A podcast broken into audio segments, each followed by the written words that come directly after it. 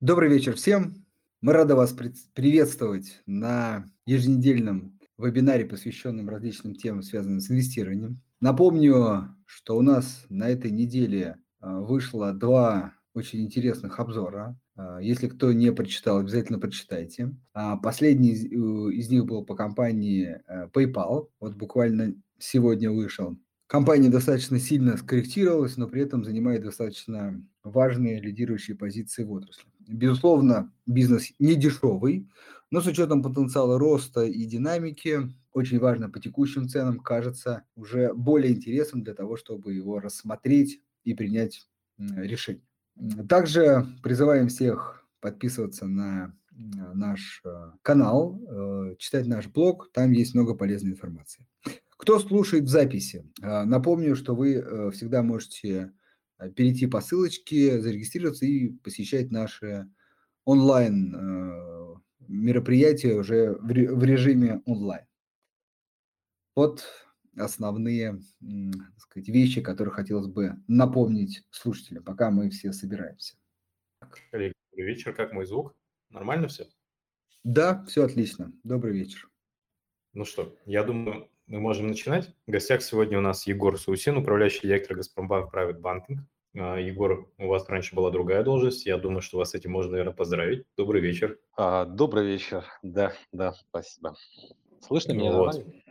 Да, отлично. Спасибо да, большое, да. А, ранее вы были директором Центра макроэкономических исследований Газпромбанка, насколько я помню, и поэтому Собственно, вы обладаете глубокой экспертизой в области как раз процентных ставок, макроэкономики, ну и как следствие, соответственно, такому на слуху параметру э, в этом году, в последние, наверное, полгода он в трендах – это инфляция. Она везде, она большая, и все спорят, такой ли она останется, будет ли она снижаться, новый ли это тренд, пугаются ее росту, радуются ее снижению. И вот я думаю, что сегодня, наверное, на эту тему мы и поговорим. Про макроэкономику и про инфляцию и как это, собственно, все влияет на те инвестиционные решения, которые мы принимаем на рынке как частные инвесторы. Да, это действительно важно.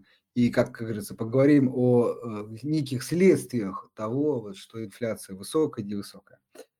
Егор, если можно, я вот задам первый вопрос следующего характера. Мы с вами еще встречались э, весной, когда инфляция только набирала свои обороты, и, опять же, могу ошибаться, но кажется, э, все-таки высказывали мнение о том, что к концу года она должна либо э, даже замедлиться, снизиться, либо все-таки ну, преодолеть какой-то пик.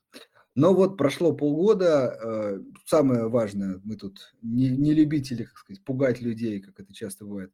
Ничего страшного не произошло, но кажется, что все-таки инфляция не замедлилась, и пик, наверное, точно свой пока не преодолела. Вот э, если посмотреть на инфляцию на текущий момент, э, как вам кажется, это уже все-таки э, какая-то проблема, с которой нужно бороться?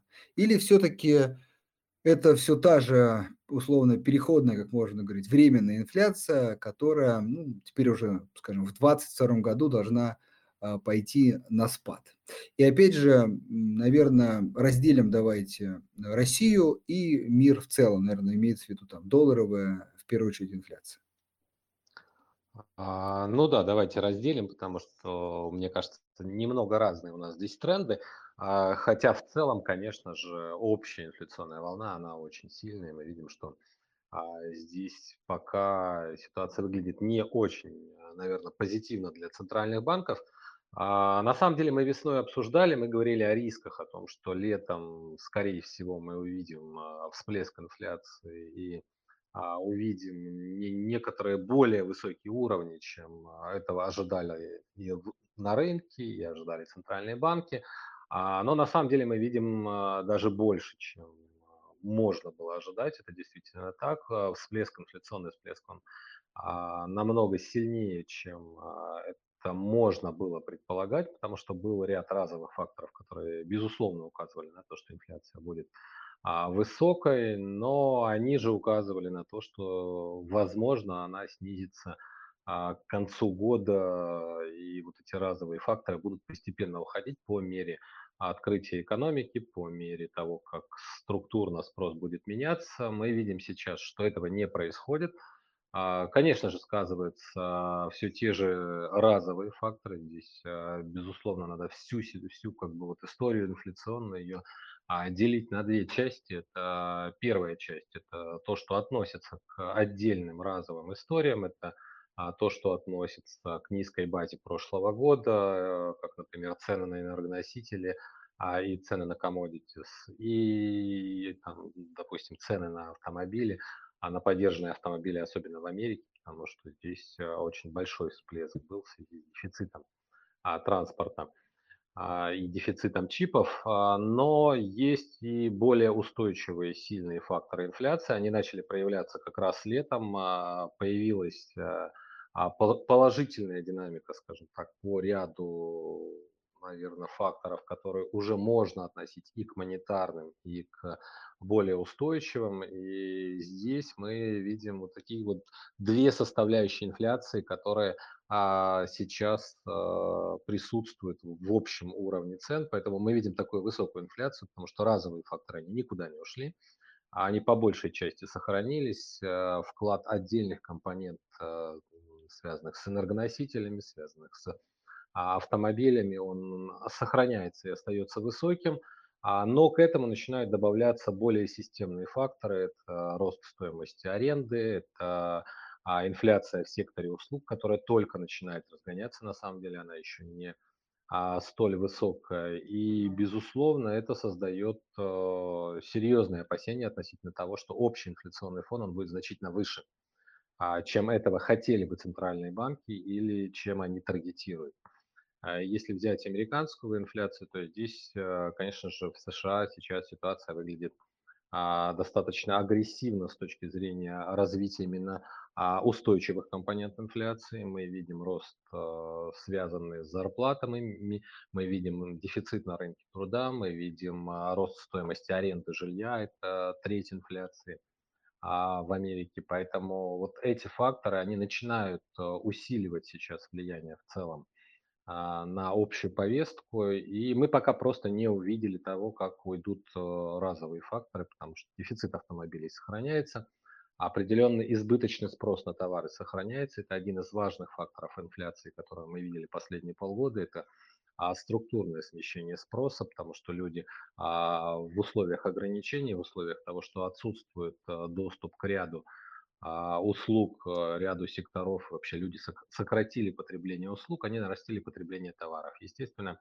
а, материальное потребление, оно значительно а, сложнее удовлетворяется, то есть вот этот огромный всплеск спроса на товары, который произошел, он, безусловно, спровоцировал и рост цен, и мы видим, что очень низкие запасы на складах, а, остаются, то есть здесь а, в розничном секторе есть потенциал дальнейшего роста цен.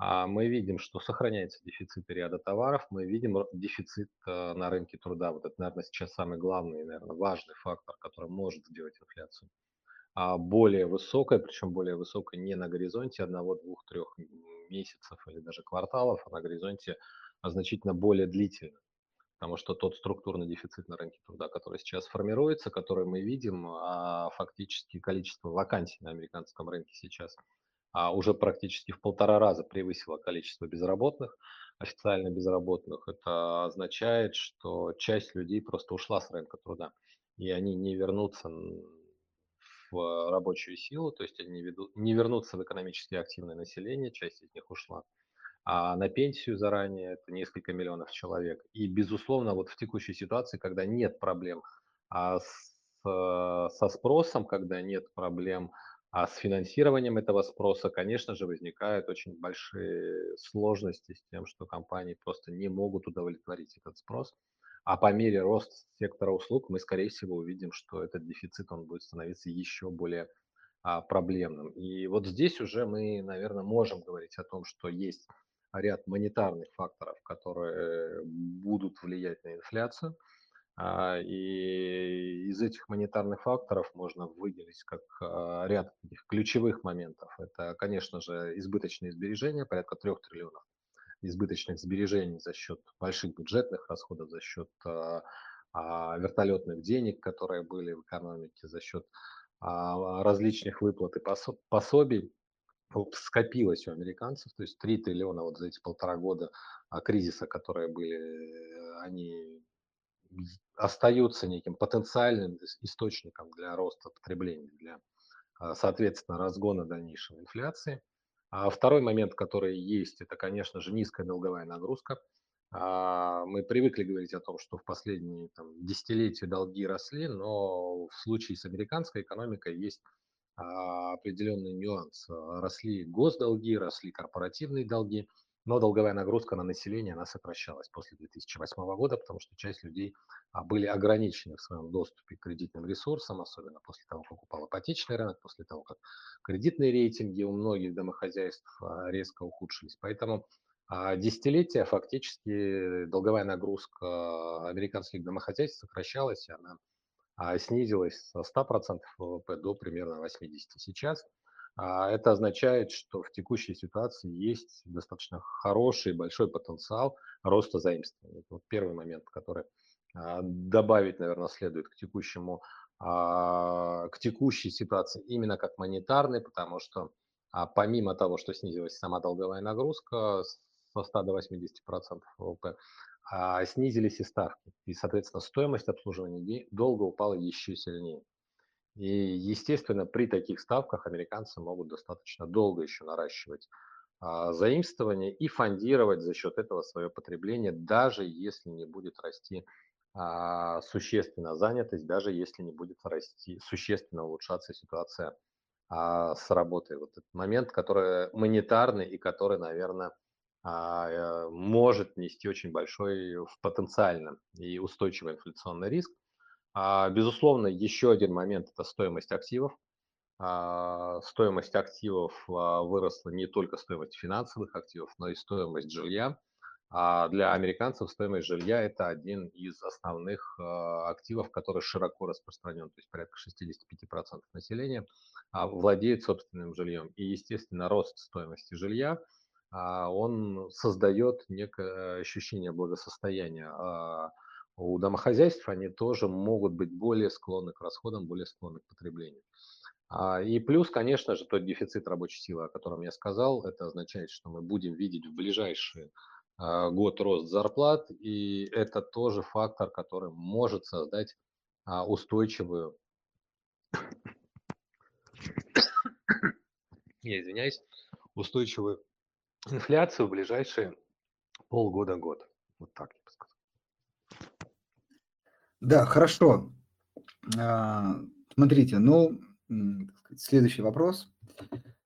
А, э, вы рассказали про а, США, да? Давайте тогда пока на, ну, про Америку, про доллар, на них и остановимся.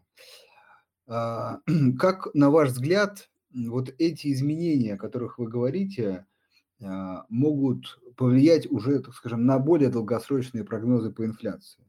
То есть, а, ну, тут давайте разделим этот вопрос. В первую очередь, будет ли, по вашим ощущениям или прогнозам, или исходя из этих показателей, инфляция продолжать увеличиваться? Это первое.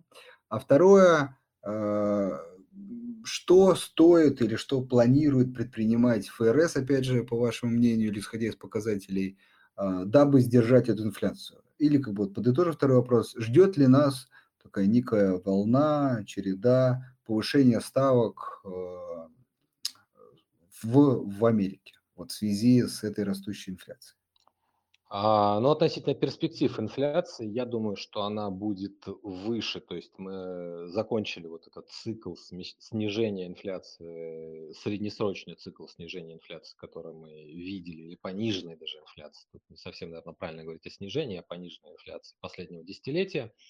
А, скорее всего, мы будем выходить а, фундаментально в более высокую в цикл более высокой инфляции.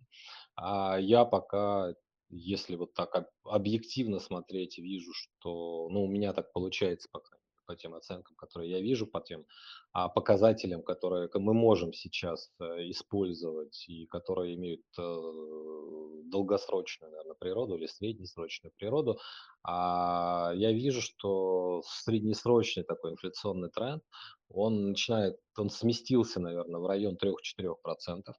А, и в ближайшие годы именно это будет э, некой базовой отправной точкой для инфляции. А другое дело, что в следующем году мы, возможно, увидим снижение инфляции, достаточно существенное снижение инфляции. Это связано с тем, а, будет, что мы увидим уход нек- некоторых разовых факторов, потому что сейчас, если разделить инфляцию на вот устойчивую и, и временную составляющую, она из тех 6 или 7 процентов, которые мы увидим, скорее всего, на конец года, а порядка 3,5-4 процентов – это как раз уже устойчивые компоненты, и а остальное – это разовые факторы, это рост цен на автомобили, порядка там, 1 процентного пункта инфляции, а это рост цен на энергоносители, на commodities, еще порядка 2 процентных пунктов инфляции. А вот уход этих а, составляющих, он может в следующем году инфляцию снизить. А, но проблема в том, что устойчивые компоненты, они при этом, скорее всего, останутся высокими, и мы будем видеть а, в ближайшие годы а, инфляционный тренд на уровне 3-4%. И, безусловно, вот в такой ситуации Федрезерву будет очень некомфортно, наверное, проводить свою политику, просто потому что они не могут себе позволить повысить ставки слишком высоко для того, чтобы противостоять инфляции, а потому это приведет к большим и серьезным рискам финансовой стабильности. Все-таки мы жили в несколько десятилетий в режиме постоянного наращивания долга. А госдолга, корпоративного долга и стоимости активов. А, и с другой стороны, в принципе, у них будет возможность резко не повышать процентную ставку, резко не реагировать, так как в следующем году действительно инфляция должна снизиться, должна снизиться хотя бы за счет а, вот этих самых разовых факторов, за счет того, что спрос постепенно будет переходить все-таки в сектор услуг из сектора товаров. А, то есть у нас а, уйдет вот этот огромный товарный дефицит, он не уйдет сразу, но он будет постепенно уходить а по мере наращивания запасов компаниями, по мере наращивания производства и снижения спроса. А, будет вот этот переход товара и услуги, будет, соответственно, скорее всего, мы увидим достаточно слабый рынок commodities, мы видим, что те же американские, в общем-то, власти, они а, как одним из основных инструментов сейчас влияния на, инфляцию, а, как раз используют рынок commodities, как раз сырьевые товары, да, и попытки снизить импульс роста цен именно в сырьевом секторе – это 2 процентных пункта инфляции, просто нужно понимать, что это достаточно сильное влияние окажет в моменте на инфляцию. Поэтому в следующем году я, честно говоря, не жду, что Федрезерв а, предпримет какие-то агрессивные меры по сдерживанию инфляции.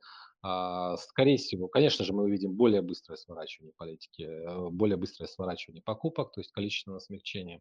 Мы увидим, возможно, одно-два повышения процентных ставок – а, и, скорее всего, этого будет достаточно для того, чтобы на какое-то время ситуацию стабилизировать. А вот э, в более долгосрочной истории, то есть за 2022 годом, конечно, есть риски того, что инфляция, она а, все-таки продолжит усиливаться, и здесь э, а, уже есть риски более агрессивной политики. Хотя, а, конечно, здесь есть свои риски, есть свои проблемы с пониманием того, что сейчас будут делать а, центральные банки, потому что они упорно утверждали, что инфляция временная, достаточно длительный период времени, и потом совершили такой резкий реверс, резкий разворот, и это создает крайне неоднозначную картинку понимания того, что они будут делать дальше. То есть риск того, что центральные банки перегнут в какой-то момент палку, испугаются вот этой растущей инфляции, растущей базовой инфляции, а, и слишком сильно ужесточат политику, он есть, конечно же. И, безусловно, сбрасывать со счетов его нельзя. Это будет для рынков, конечно, крайне неприятной историей, если центральные банки все-таки пойдут по этому пути. А, но мне кажется, что факторы финансовой стабильности, они все-таки будут выступать очень сильным сдерживающим а, инструментом для политики центральных банков. А, окей, можно я только уточню? Важный такой вопрос для моего понимания.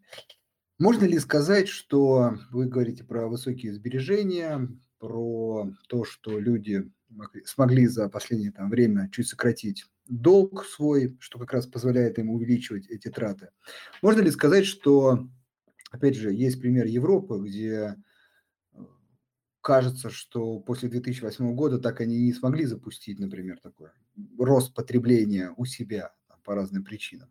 Вот. Э, нет ли такого ощущения, что как раз в 2022 году ФРС и будет смотреть, как будет себя условно вести потребитель, и будет ли он как бы продолжать наращивать э, потребление. Или вот мы просто условно видим сейчас некий отложенный э, спрос во время пандемии, некую трату вот этих сфер сбережений, и условно в 2022 году чуть спрос может как бы остановиться, предложение подтянется за ним, и в общем, может быть, вопрос как бы с инфляцией Э, уйдет сам собой.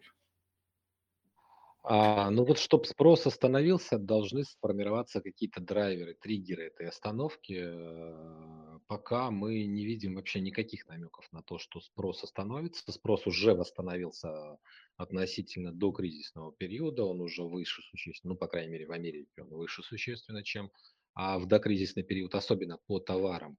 Он постепенно перераспределяется в услуги, но мы не видим стабилизации даже спроса пока. А, то есть здесь история, она выглядит пока скорее не очень как бы, хорошо вот именно в таком контексте, потому что спрос а, объективно растет, и хотя многие на рынке, и я, кстати, в том числе, ожидали, что будет в сентябре некоторое охлаждение спроса, и американцы, потеряв достаточно большой объем доходов, а, а, связанных с выплатами по безработице, связанных с пособиями, которые отменили, которые закончились в сентябре, а это большой пул доходов, то есть это деньги, сопоставимые с 5 миллионами рабочих мест для американской экономики. Вот в сентябре их перестали выплачивать, но мы увидели, что спрос не только не остановился, он а наоборот даже начал немного ускоряться. И, безусловно, если у людей как бы будет ощущение, что их доходы растут, а мы видим, что зарплаты повышаются, и основной источник доходов это все-таки зарплата. И рынок труда, он сейчас очень жесткий, это рынок а, работника, а не работодателя. Мы видим, а, что рекордное количество американцев, они увольняются, чтобы поменять работу. Мы видим, опять же, дефицит на рынке труда. А, и здесь мы не можем сказать, что этот триггер, он или этот драйвер э, спроса, он остановится или он сейчас вот где-то а, перейдет в фазу стабилизации. Нет, мы пока видим, что если такой дефицит на рынке труда есть, а, то компании будут вынуждены платить а, людям больше. А у компаний тоже есть возможность платить больше, потому что они, в принципе, существенно нарастили свои прибыли и за счет роста инфляции, за счет номинального роста цен – и за счет этого же самого спроса а, и восстановления. То есть сейчас компания находится в очень хорошем финансовом положении. А, наверное, в, в наилучшем за последние годы доля прибыли компании относительно ВВП и относительно а, в целом размеров экономики и доходов в экономике, в американской экономике очень высокая она рекордная, она близка к рекордной. Поэтому а, у компании есть чем делиться, у них есть дефицит рабочей силы и есть, а, в общем-то, потенциально растущий спрос, ну, по, по крайней мере, пока он растет. И вот эта вот история, она вряд ли предполагает, что мы можем увидеть какое-то резкое торможение спроса. Да, если будут какие-то другие драйверы, которые могут это ограничить, это коронавирус, какие-то новые ограничения или какие-то еще истории, возможно, спрос где-то немного просядет. А, но пока, честно говоря, я не вижу тех драйверов, которые бы тормозили этот спрос. А у людей есть сбережения, у людей высокая стоимость активов а, и финансовых, и нефинансовых, рекордная стоимость активов. А у людей растущие зарплаты, горячий рынок труда и дешевый кредит. Да?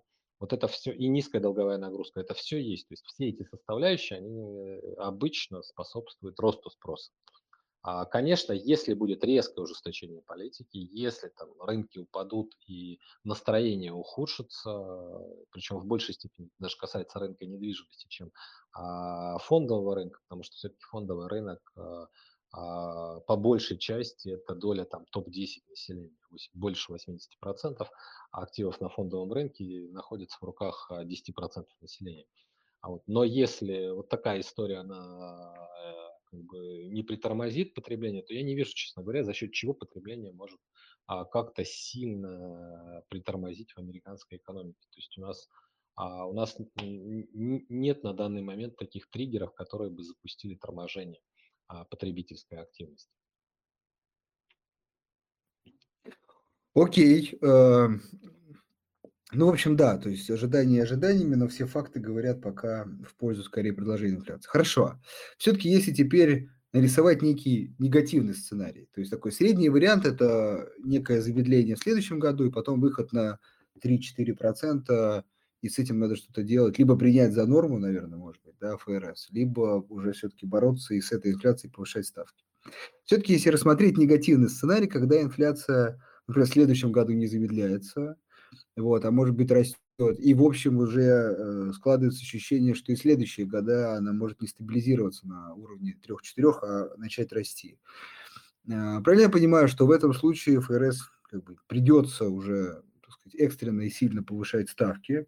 Все это кажется очень негативно будет и для фонда рынка, и в целом для потребления, ну и для экономики. Вот, в общем, что делать? Ну, знаете, насколько вероятен этот сценарий? Вот так, если пока по ощущениям. И что, кажется, ФРС будет делать в этом случае? А, ну, его нельзя назвать невероятным, этот сценарий, хотя я пока его, конечно, не, не относил бы к базовому сценарию или к какому-то основному сценарию. А есть один очень важный момент, о котором все время, а, кстати, говорит Федрезерв, и который, наверное, сейчас является таким тумблером переключения ситуации в более устойчивую и долгосрочную инфляцию. Это, конечно же, а, долгосрочное инфляционное ожидание, потому что, в принципе, все показатели инфляции, они уже перешагнули красную черту, они уже давно ее достаточно перешагнули. Это и опросы компаний, это и инфляционные ожидания краткосрочные, которые выросли до 5% примерно.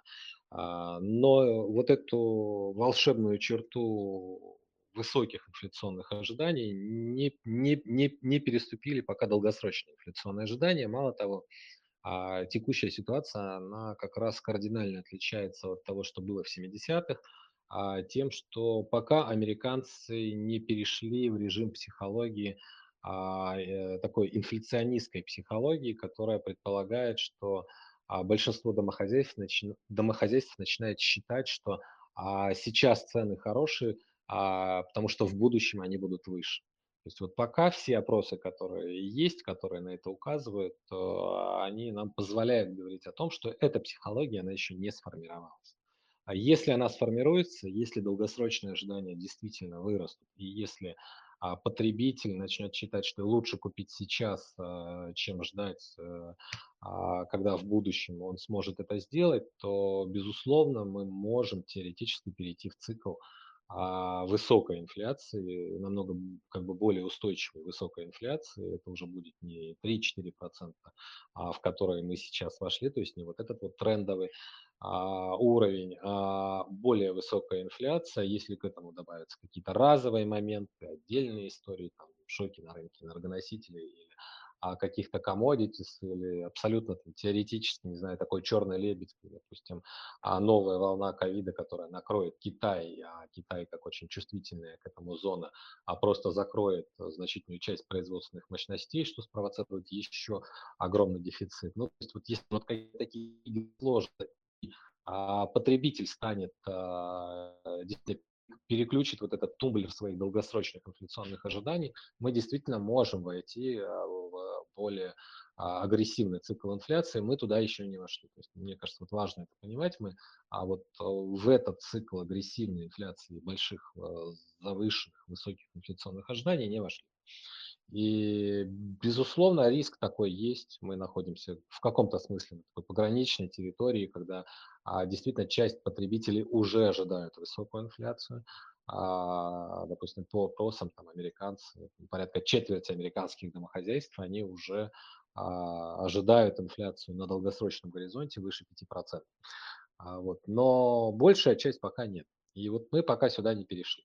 А если мы перейдем, то, безусловно, Федрезерв окажется перед э, сложнейшим выбором, что делать дальше, потому что А для того, чтобы гасить такую инфляцию, нужно будет а, не просто повышать ставки, нужно будет повышать ставки до а, положительных а, в реальном выражении, то есть до ставок, которые будут выше инфляции. Если эта инфляция будет, соответственно, расти и будет выше 5, 6, 7 процентов, то а такое повышение ставок, оно, конечно же, обрушит и, финансовую систему, и всю ту долговую систему, которая сложилась. Потому что при а, текущем уровне долга, это порядка 300% ВВП, э, и этот долг, кстати, он достаточно а, равномерен а, по разным регионам, это и у Китая, и еврозоны и у Америки, в принципе, примерно один уровень общей долговой нагрузки, а не финансового сектора, это порядка 280-300% ВВП, конечно же, повышение ставок а, до уровня выше 2-3% будет приводить к финансовому кризису. И Федрезерв, а, безусловно, будет а, вынужден выбирать в этой ситуации между инфляцией и а, серьезным финансовым кризисом. Я почему-то больше склонен к тому, что, а, наверное, мы до этого выбора все-таки не дойдем пока, а ожидать э, такого сценария. Для того, чтобы ожидать такого сценария, нужно а, быть уверенным в тех самых драйверах инфляции, которые могут сформироваться. А, но объективно здесь э, выбор этот будет непростой, и, скорее всего, он не будет в пользу как бы, борьбы с инфляцией, по крайней мере, на первом этапе на первом этапе это будет просто сделать очень сложно, потому что риски финансовой стабильности действительно будут очень высокими. То вот. есть мы увидим в любом случае ставку отрицательную в реальном выражении в ближайшие десятилетия. Я думаю, мы, мы ее будем видеть, даже если будет вот такой разгон инфляции. Ну вот, да, так сказать, не будем немножко конспирологами, но тоже иногда я встречаю мнение, что как раз это очень удобный момент, чтобы, может быть, в некой степени списать снизить эту долговую нагрузку за счет того, что инфляция растет, а долг растет не столь высокими темпами, и в номинальном выражении как бы долг уменьшается. И это есть некий соблазн таким образом сократить эту долговую нагрузку. Ну, я скажу хуже, так всегда делалось э, в истории, ну или так, или иными способами, в принципе, есть три пути, как снизить эту долговую нагрузку в итоге. А, потому что, конечно же, пока ставки снижаются, пока ставки находятся в устойчиво а, отрицательном тренде, то можно наращивать долговую нагрузку, наращивать, наращивать. Но приходит какой-то момент, когда а, долг уже высокий, и ставки надо бы повысить, а повысить вы их не можете, потому что это приведет а, к нестабильности финансового сектора, и не только финансового. А, безусловно, здесь всего есть три пути. А, это инфляция, а, это просто как бы рост а, номинальных доходов, то есть у вас может быть или рост цен, или реальный рост, то есть рост экономики, рост производства, рост доходов. И, и как бы вот, вот, вот, наверное, два таких основных пути, которые, так или иначе разгружают долговую систему всегда. А исторически мы несколько раз проходили прошлом, в прошлом веке, в общем-то, а, циклы достаточно быстрых, сильных всплесков инфляции, которые существенно снижали долговую нагрузку. Это касается и развитых стран, а и развивающихся стран. А, это действительно более в каком-то смысле простой путь снизить долговую нагрузку. Вопрос, нужно ли это будет делать, потому что а, по-хорошему, если смотреть более длинные тренды, более а, долгосрочные истории, то все-таки мир находится в отрицательном демографическом тренде.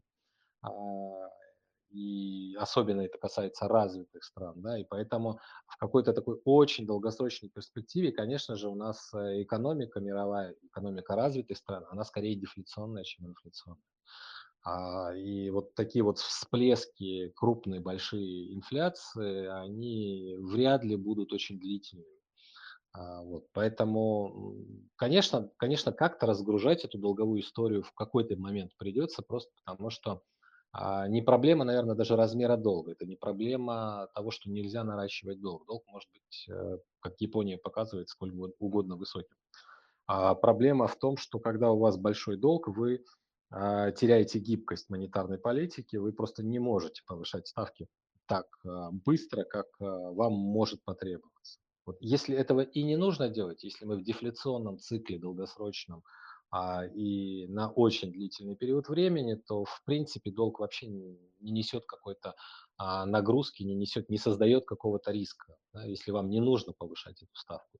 Но если возникла ситуация, когда вам ее нужно повысить, то, безусловно, этот долг, он становится огромным ограничителем. То есть сейчас, вот если посмотреть на а, ту же американскую экономику, то повышение ставок до 2,5-3% и соответствующий рост ставок а, по рисковым бумагам, по другим облигациям, по корпоративному а, и в целом по, по, по долговым а, инструментам а, уже приводит к риску а, финансового кризиса. То есть вот 2,5-3% это некая граничная зона, где а, мы можем, после, после которой мы можем столкнуться с а, полноценным, полномасштабным финансовым кризисом.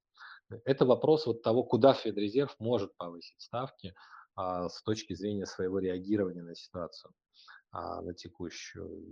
Поэтому в любом случае всегда выбор будет очень прагматичный. Выбор будет в пользу того а, сценария, который несет меньшие издержки политические, меньшие издержки для а, самой Федеральной резервной системы.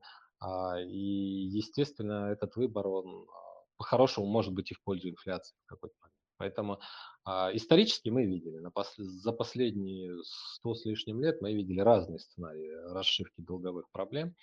А, но опять же, я говорю, сам долг, он не является проблемой с моей точки зрения. То есть он становится проблемой тогда, когда нужно повышать ставки. Понял. Ну, маленькая ремарка. Я как раз, когда говорил про то, что э, спрос может в некой степени сам да, замедлиться, или, по крайней мере, инфляция скорее замедлится, это вот некая как раз ставка на то, что мир вроде бы, знаете, как в своем научно-техническом прогрессе э, ускоряется, и, может быть, это предложение, да, плюс конкуренция как раз э, позволят удовлетворить этот спрос, да, и не повышать цены. А, безусловно. Ну, здесь, наверное, тогда нужно еще шире посмотреть на эту ситуацию. А, есть как бы два вот таких крупных, мощных и сильных, я бы сказал, дефляционных тренда. Это демографический тренд. Он во всех развитых странах а, устойчиво негативный, поэтому здесь мы объективно должны говорить о том, что долгосрочная история, она дефляционна вот через демографию. И второй технологический тренд, который а, может приводить к существенному скачку производительности труда. И, безусловно, это тоже, а, опять же, дефляционная история, просто потому что это снижает издержки, это снижает цены и может приводить к большому длительному дефляционному циклу.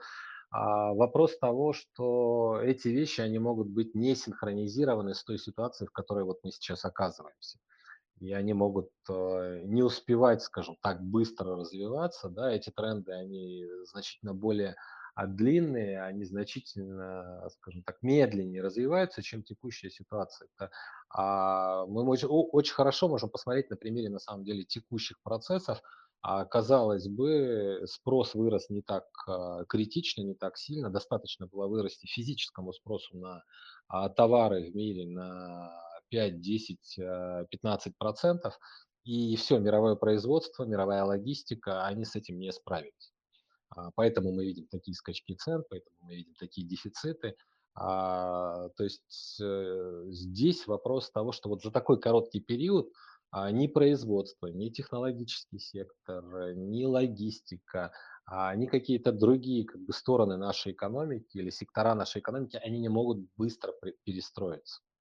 И вот сейчас мы видим как раз э, самый яркий, наверное, пример того, что а, как они не смогли быстро перестроиться. Мало того, здесь нужно учитывать, что при этом а, во всем мире на момент а, входа как бы, вот в этот кризис а, весной 2020 года были достаточно большие товарно-материальные запасы.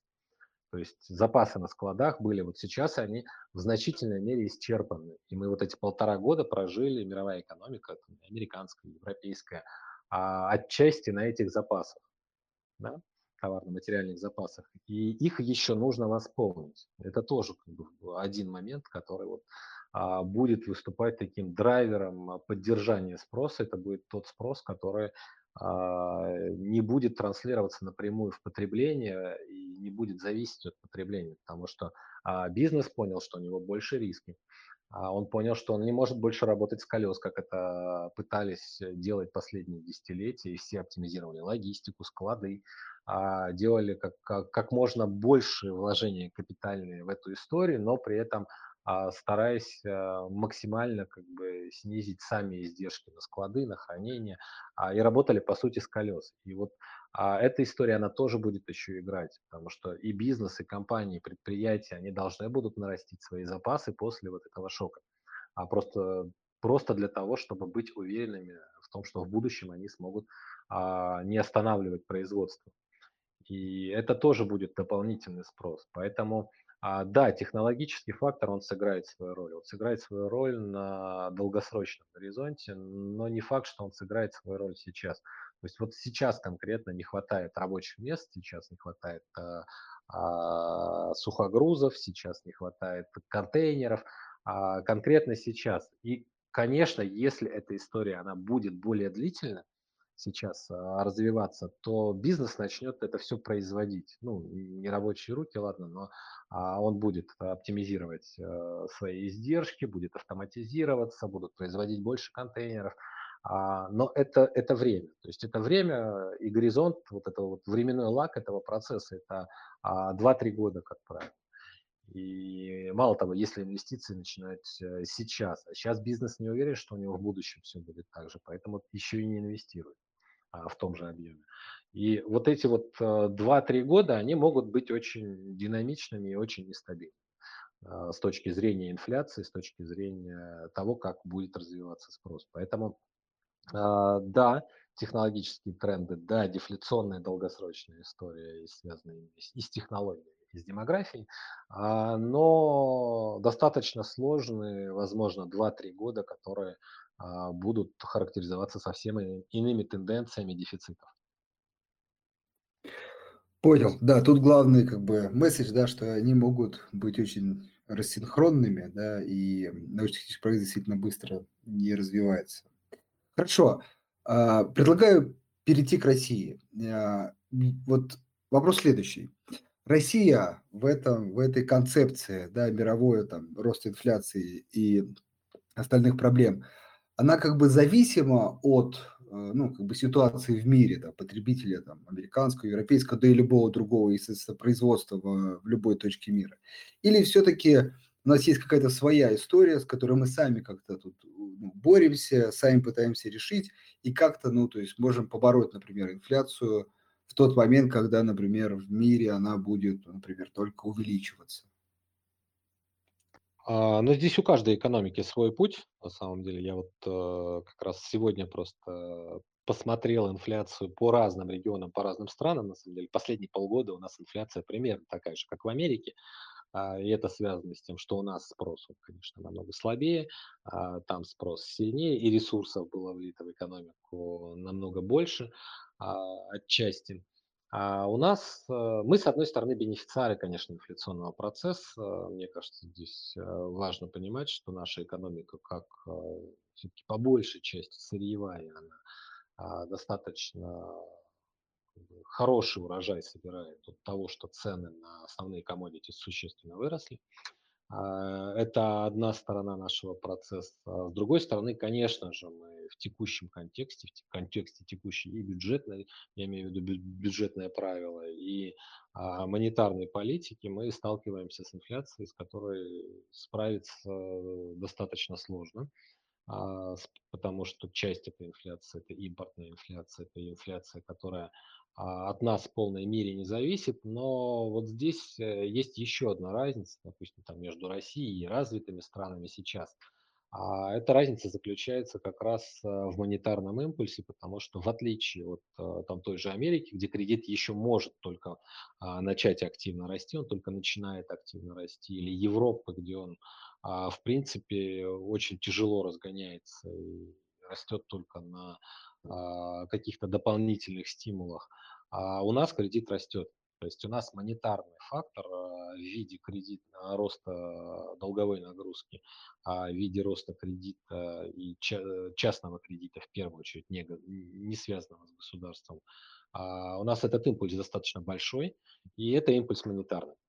Это импульс монетарный, поэтому пока вот история с депозитами, кредитами, с тем, что люди не хотят формировать э, сбережения, да, той же банковской системе, и при этом очень активно занимают и очень активно тратят, а, не развернется, то центральный банк а, исключительно, скажем так, а, формально, но он должен ужесточать политику. То есть это означает, что пока ставки на нашем рынке недостаточно высокими, чтобы охладить вот этот самый кредитный импульс, вот этот самый импульс, который связан именно и исключительно с монетарными факторами.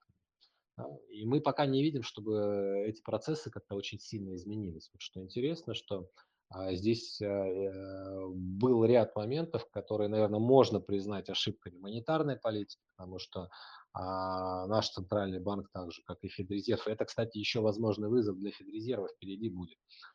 Тот, который мы сейчас проходим, это то, что дав мягкие сигналы относительно ставок в будущем, то есть ставок в 2022 году, в 2023 году, в свое время Центральный банк фактически создал ситуацию, в которой трансмиссия вот этого ужесточения денежно-кредитной политики, она очень низкая.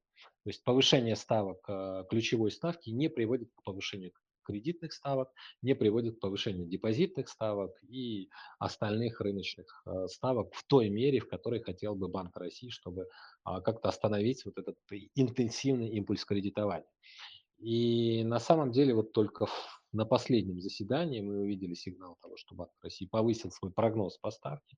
И это привело к достаточно резкому как бы, развороту, в том числе в банковском секторе. Мы видим, а, существенно быстрее начали расти депозитные ставки, существенно быстрее начали а, расти кредитные ставки. И это, возможно, как бы вот тот, тот кредитный импульс, который у нас разогнался, а, немного притормозит. То есть вот, вот за счет этого фактора мы можем где-то сдержать, наверное, как, какой-то как бы вот, вот наш инфляционный импульс, который сложился на нашем внутреннем рынке, который не связан полностью с внешними факторами.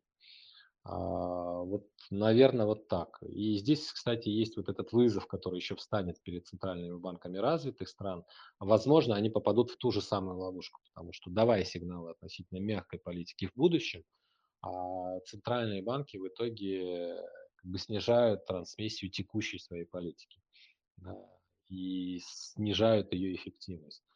А, но мы это посмотрим, мы это посмотрим по ситуации. А, у нас пока я вижу, что и по статистике, и по данным, и по той динамике, которая у нас сложилась, пока а, кредитование продолжает расти теми же агрессивными темпами, немного лишь замедлилось, и то больше связано это с макропруденциальной политикой, то есть с более высокими коэффициентами риска на капитал а, вот, и какими-то другими ограничениями, которые скорее в ручном режиме вводит Центральный банк. А, и депозиты пока у нас а, только начинают а, возвращаться как бы, в финансовую систему. И пока здесь динамика тоже нельзя сказать, что а, какая-то агрессивная, то есть мы не видим вот этого разворота кредитного цикла, а в полной мере разворота, поэтому я думаю, что мы еще увидим повышение ставок Банка России, а, мы, скорее всего, увидим его уже в декабре, причем сразу на один процентный пункт. Э,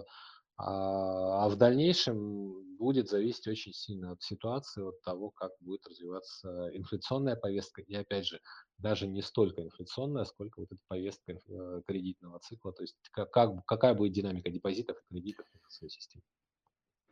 Егор, я позвольте, если чуть хотел бы развернуть разговор в практическую плоскость, да, то есть мы с вами достаточно подробно обсудили э, инфляцию в Соединенных Штатах, в мире, в России, и здесь хочется все-таки понимать для, мне кажется, большинства наших слушателей, что в этой ситуации делать э, на фондовом рынке, да, потому что понятно, что реальные ставки по облигациям особенно там, если брать э, долларовую зону, они отрицательные, то есть инфляция выше, чем ставки по облигациям.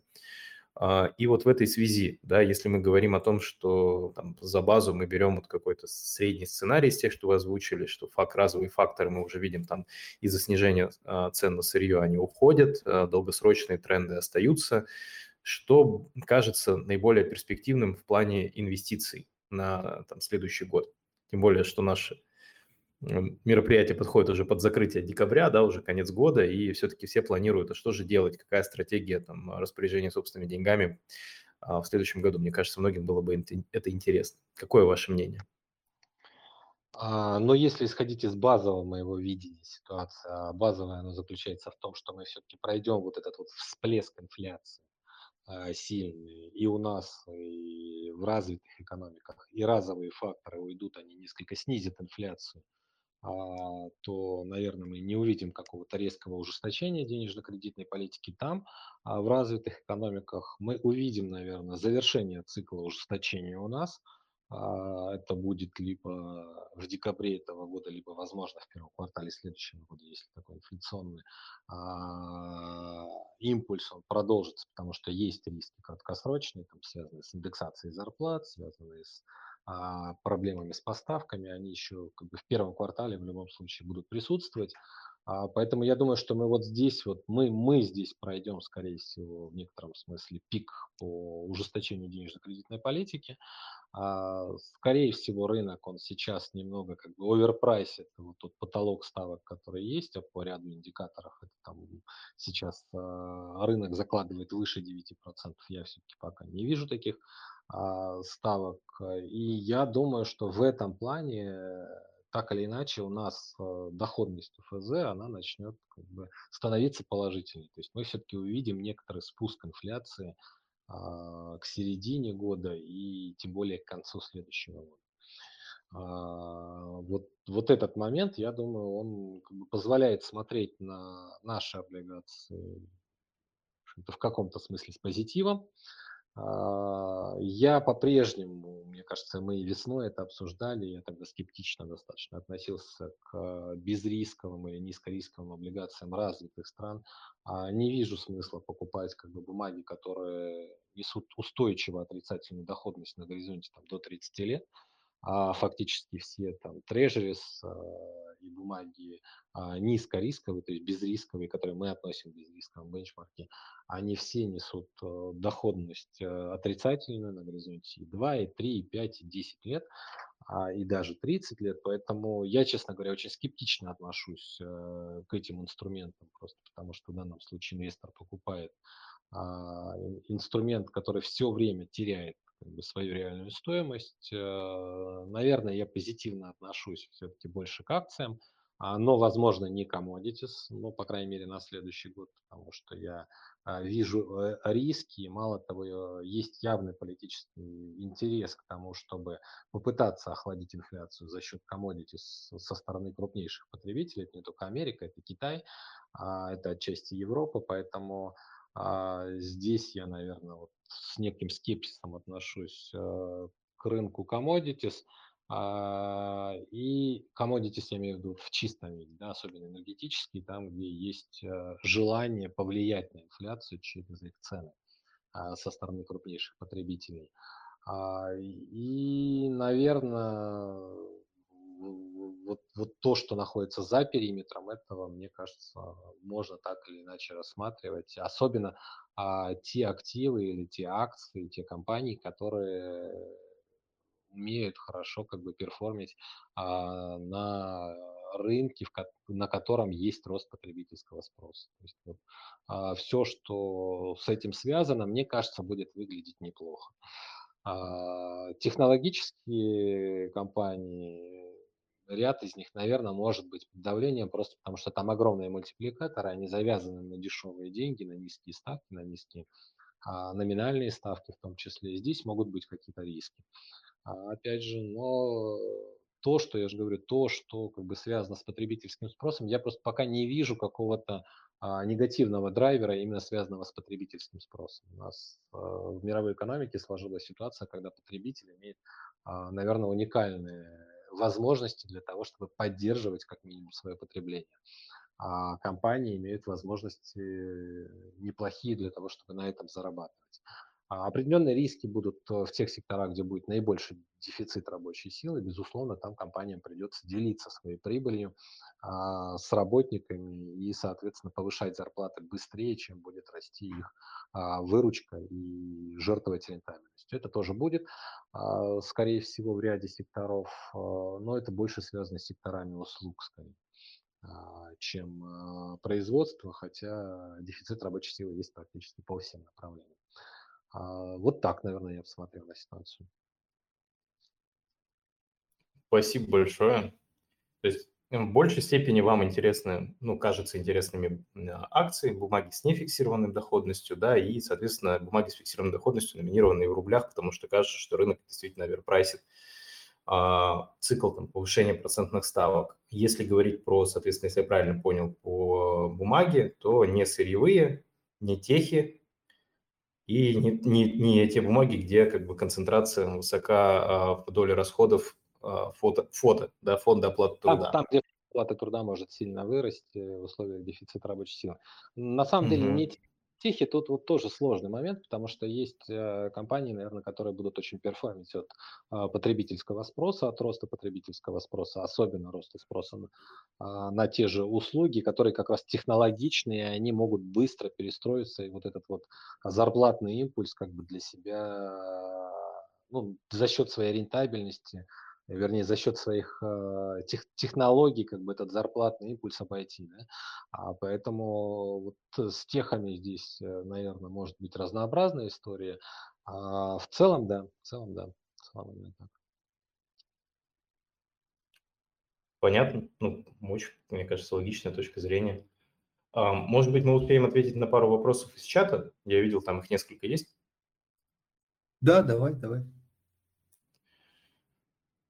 Так, ну вот мы достаточно подробно первый вопрос осветили, как по поводу мыслей э, Егора о поднятии ставки в этом году. Ну, соответственно, понятно, что любой рост процентной ставки, да, он вызывает э, снижение стоимости облигаций на рынке, потому что, ну и, как правило, еще с некоторым апсайдом, потому что рынок, как правило, закладывает дальнейшее повышение, а, ну, он трендово мыслит, да, то есть если ставка повышается, то, скорее всего, там в цену заложит еще риск дальнейшего повышения, потому что цена может немножечко снизится по бумагам, хотя, с другой стороны, мы смотрим на там, те цены, которые сейчас есть, и по некоторым облигациям кажется, что уже все в цене заложено.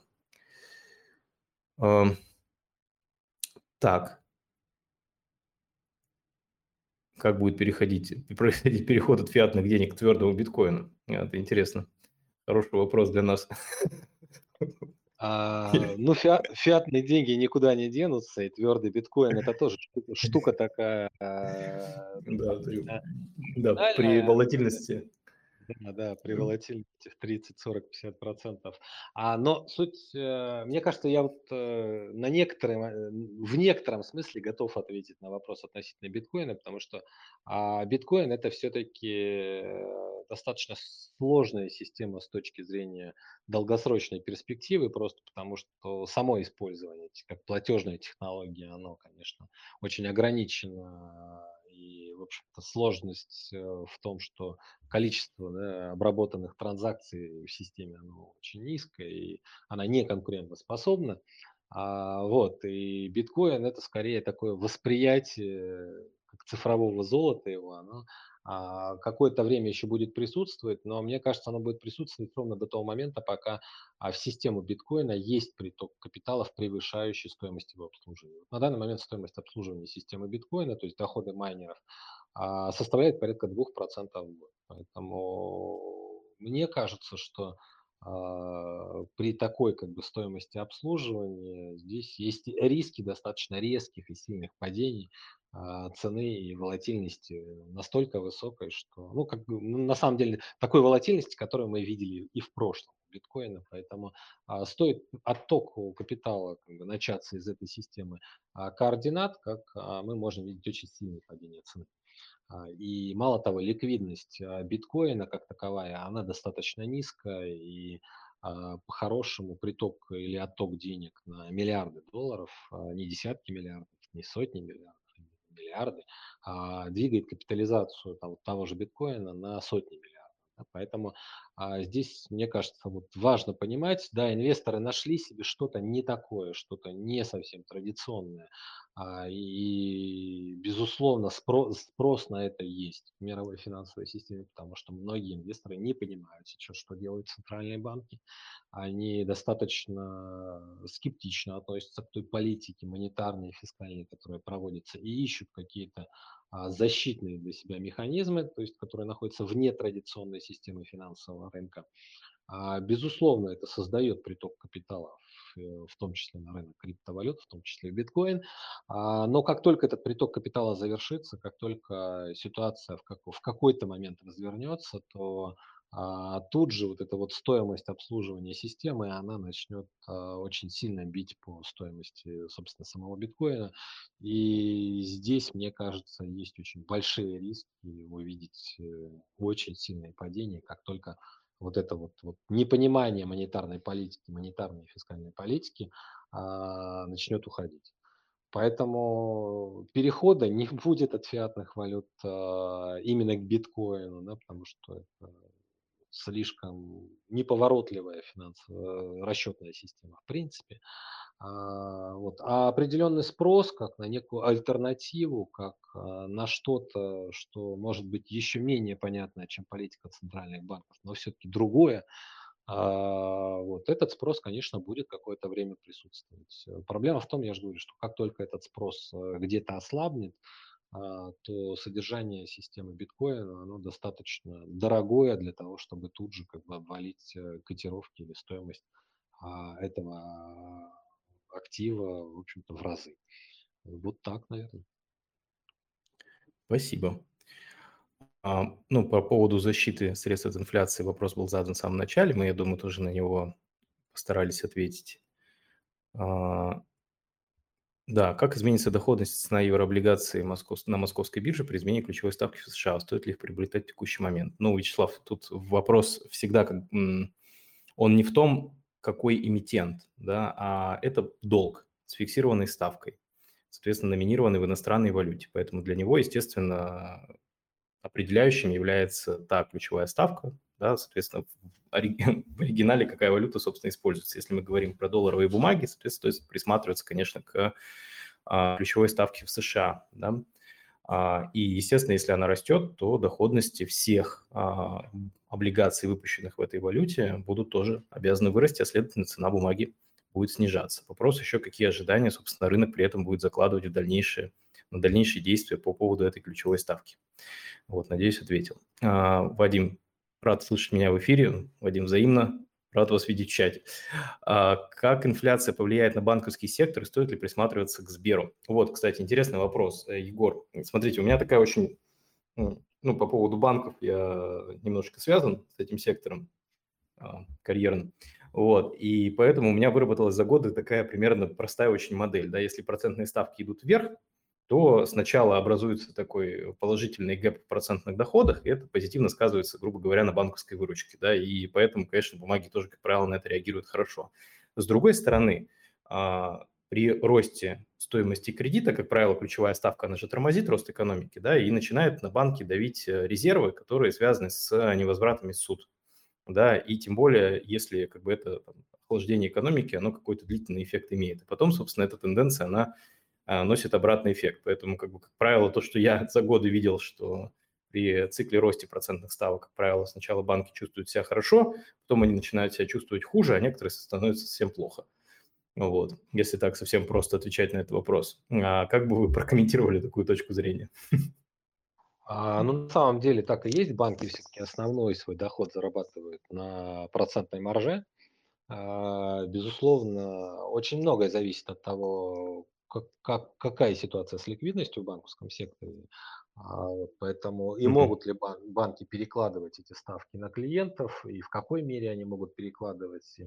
А, вот. Э, текущий цикл, он таков, что да, банки, они могли не торопиться с точки зрения повышения депозитных ставок. В принципе, банки очень активно наращивали именно длинный кредит, э, более длинный кредит, поэтому, а, конечно же, получали повышенную маржу и плюс рост кредитного портфеля, агрессивный рост кредитного портфеля. Мы видим, что а там, по тем же физическим лицам у нас рост кредитного портфеля на четверть а, практически на 25% за год. Э, и, безусловно, это все создает очень хороший финансовый а, результат для банков в краткосрочной перспективе, пока все правильно, этот цикл не разворачивается, и пока кредитные риски и процентные риски, опять же, не догоняют банки в какой момент времени. Сейчас, мне кажется, мы как раз заходим вот в тот а, момент цикла, когда банки начинают догонять процентные риски, но пока мы не видим какой-то реализации кредитных рисков. И,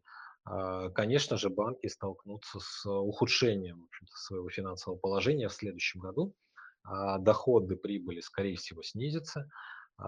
И здесь уже очень многое зависит от того, как будет развиваться как раз ситуация с кредитным риском. Вот с той долговой нагрузкой, которая накопят за последние два года и домохозяйства, и компании, потому что ставки вырастут, естественно, где-то а, платежная дисциплина просядет, а, действительно придется формировать резервы, и а, я думаю как раз, что вот для банков следующий год, наверное, он не будет таким уж позитивным, потому что, с одной стороны, зайдет процентный риск, который банки максимально старались как бы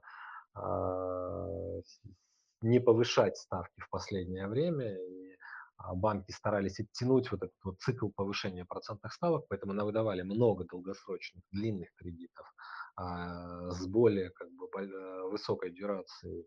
А, а сейчас их начнет догонять вот этот рост краткосрочных ставок, необходимость повышения депозитных ставок, то есть их маржа сожмется.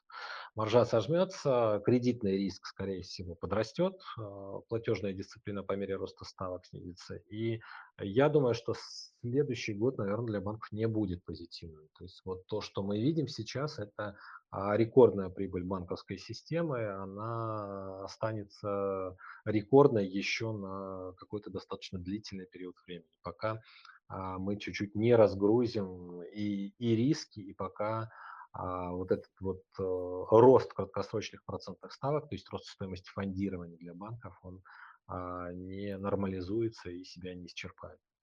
Вот, наверное, так. Я смотрю на ситуацию, мне кажется, здесь все вполне да, в рамках того, вот, что вы сказали. Спасибо большое. А, так, а какие акции выигрывают от инфляции и где, соответственно, наибольшие риски? Тоже эту тему мы достаточно подробно обсудили. Ну, на мой взгляд, да, там те бумаги, которые а, умеют приспосабливаться не столько даже к инфляции, а к изменяющейся структуре спроса, да, те компании, они в первую очередь являются бенефициарами там текущих а, тенденций, и те, соответственно, кто умеет быстро достаточно переложить а, возросшие издержки на своего потребителя. То есть они тоже как бы могут а, лучше сохранять процентную маржу. Соответственно, в текущем, в краткосрочном периоде, да, и там действительно были разовые факторы по инфляции в виде роста цен на сырье, и поэтому мы видели такой достаточно хорошую динамику по акциям сырьевых компаний, но, как мы уже сегодня тоже обсуждали, мы не ожидаем, что она будет сколько-нибудь долгосрочной, и в следующем году тоже так на них смотрим осторожно. А, так, у нас просто мало времени осталось, мы тоже вас не будем задерживать, поэтому такой блиц, да, вопросы, как у некоторых интервьюеров мы задаем коротко, отвечать не обязательно коротко, но лучше, но лучше тоже покороче. А, из деноминацию спрашивают, будет ли деноминация в России еще одна, и в каких случаях она происходит.